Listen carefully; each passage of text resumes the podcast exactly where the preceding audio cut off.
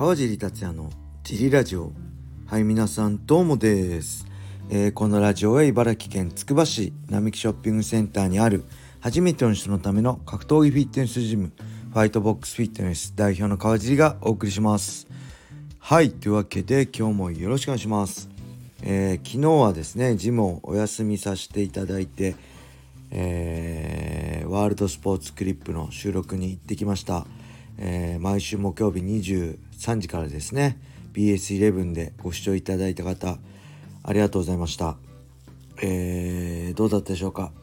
内容はね、えー、来週11月18日土曜日に開催される UNEXT で配信されるベラトール301のえー、見どころ紹介でしたね。3試合を中心にタイトルマッチ2試合と僕が戦った、えパトリッキー対シャブリーのライト級グランプリ準決勝の3試合を中心に見どころを紹介してきました。はい。えー、どうだったでしょうか？もし楽しかったら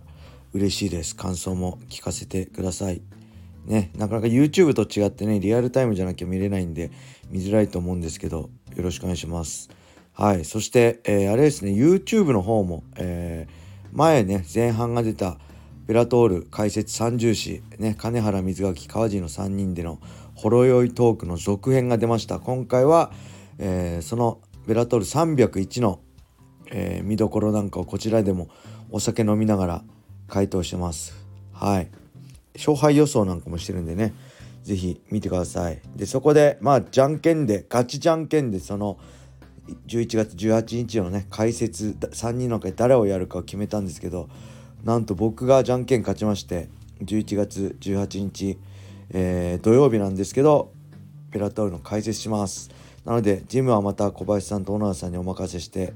えー、僕は解説に行く予定です。是非ね土曜日朝方からだと思うので是非皆さんよろしくお願いします。はい。あとはねあれもありますね。僕は出演してないんですけどまた UNEXT の格闘技チャンネルで市川アナウンサーあと渡辺香奈ちゃん功選手ね今回ベラトル301に出る功選手そして石渡君の4人でこちらも見どころとか多分勝敗予想とかしているらしいのでこれも近々ね、えー、UNEXT 格闘技チャンネルであのーアップされると思うのでね全部見て、えー、UNEXT のね11月18日土曜日ベラトール301を楽しんでいただけると嬉しいです。はいそして301以降のね開催情報が全く出てこないベラトール PFL に買収されたって噂も正式発表はなしで、えー、買収されても2025年まで約2年間はベラトールは継続継続されますって噂も海外のサイトには載ってますけどね。未だに正式発表は何もないっていうことで、えー、僕もベラトールすごいね思い入れ強いんで今後どうなるのか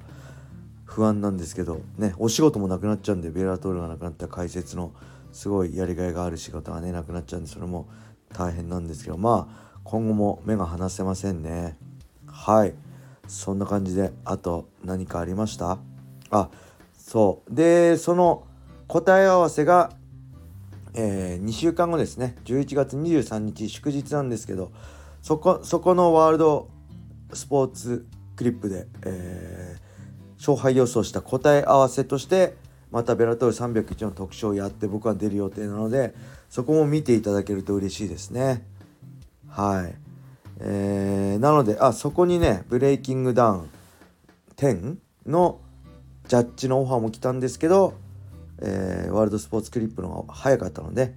えー、ブレイキングダウンお断りさせていただきました。そしたらまた TwitterSNS 界隈でねブレイキングダウンがいろいろ話題になってたけどあれあれかな僕の親友のマー君とかの経由で始まった話ですかね。なんかねよくわかんないんですけど僕ねほんとやんちゃことしたやんちゃしたことないんでほんとわかんないです。やんちゃしてる人はねブレイキングダウンに影響されるんですかね？僕からしたらとか僕の周りからしたらブレイキングダウンに影響されるやつなんているの？っていうのは本音だし、まあ、ブレイキングダウンとね MMA が違うこと自体前もね言いましたけどうちの娘でも分かりますからね。だから子供に見せたくないとかよくねあの言いますけど別に娘に見せ見せたくないとかも全然ないですね。むしろあの、一緒に見せてお父さん次こういうのあの仕事行くんだよってねやあの、けどこういうのお父さんのやってるのとは違うの分かってるよねってちょうど親子の会話になるんでね別全然見せたくないとかもないし多分ねまあブレイキングダウンに影響されて悪いことするやつが多分一定数いると思うんですよ。ただそういうやつは多分ブレイキングダウンなくてもね悪いことするようなやつだと思うのでうん。まあ正直ねそういう何？まあ賛否両論あるのは朝倉未来選手の思惑通りなんですけど、まあ、そんなに何？熱く語んなくてもいいどうでもいいんじゃないのかなって思っちゃうんですよね。なんでそこまで熱くなるんだろうっていうのがね謎なんですけど、まあ、そんな話よりねこう雷神とかね USC とかベラトールの話しようよと思うんですけどまあ僕もね、まあ、そんなこと言いつつジャッジとしてお仕事をいただいてるから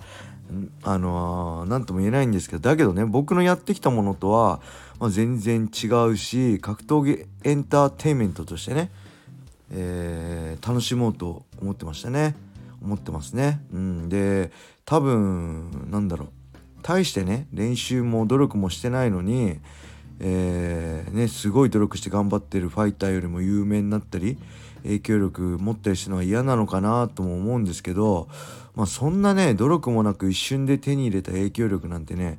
絶対あっという間に一瞬でなくなるしね忘れられ忘れられるんですよ。忘れられるんですよ。で、まあ、きっかけはね多分何の努力もしてないかもしれないけど、まあ、そのブレイキングダウンで得たね影響力を、まあ、その先どうするかは本人次第だし、まあそ、そこからねその先も影響力を持ち続けるには、まあ、絶対努力は必要だと思うんですよ。うん、だからまあそこから人間としてね成長していく姿だったり、まあ、成長していけばいいんじゃないのかなって思うんですけどまあ意外とみんな熱く格闘家もね語り合うんだなと思います嫌だったら触れないことが一番いいと思うんですよね鹿として。それを触れちゃうからまたそうやって盛り上がっちゃうわけでね。まあ僕は楽しければ何でもいいんでもうそれ深いことは何も考えてないですね。格闘技も楽しいし解説も楽しいし楽しいことをやっていきたいですね自分で。はい。そんな感じでえー、レターも行きましょうか。えー、こんにちは。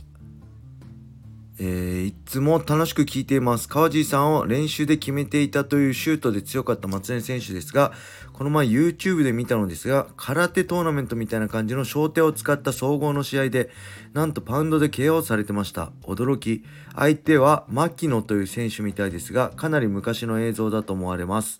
グラップラーバキ的で結構好きな世界観の映像でした。世間にはあまり知られてなくても、世の中どんな試合、行われていたか分かりませんね。はい、ありがとうございます。これはね、まあ、多分ね、あれなんで北斗記、えー、空洞、何でしたっけ？大道塾ですよね。東先生でしたっけ？の北斗記っていう大会だと思いますね。多分。鶴屋さんが出て優勝とかしてたんで。上が道着で下がスパッツじゃなかったですかね。松根くん。そうやったら多分北斗記ですね。道着あるの、まあ、総合的な感じでけどね多分ねもうこれ20ほんと20年前25年前ぐらいとかだと思うんで松井くんね多分10代で格闘技始めた頃だと思うんですよねうんそのやられてるかもしれないけどだからまああんまりなんだろうその僕がガンガン一緒に練習やってた頃の強さとは別ですね。うん、まああの頃は本当鶴屋さんも現役バリバリで怖かったしね。もう80キロ近くある鶴屋さんと60キロぐらいの松根くんがガチスパーやっていつも松根くんぶっ飛ばされてたみたいな話もね血だらけで練習してたみたいな話も聞くし昔は本当にマスとかね強くなる方法もよくわからないからとりあえず全力でお互いやるみたいな。でそこで生き残ったやつが強くなるみたいな。そんな感じだって今みたいに強くなる方程式みたいのがねなかったんで。まあそういう時代だったと思います。多分うんシュートのプロデビューする前とかですよね。松井君はそもそも最年少でチャンピオンになってますから。チャンピオンになったのも早いしなんでプロデビューするのも早かったんで、まあ、詳しい年齢は分かんないですけど多分10代の頃だったと思いますね。はいその頃のね鶴屋さんもめちゃくちゃ怖くて強いんでもしよかったら鶴屋さんの映像もあの探してみてください。はい。そんな感じで、えー、今日は終わりにしたいと思います。レターもね、えー、もうあんまないのでどしどしお待ちしております。それでは皆様良い一日を。またね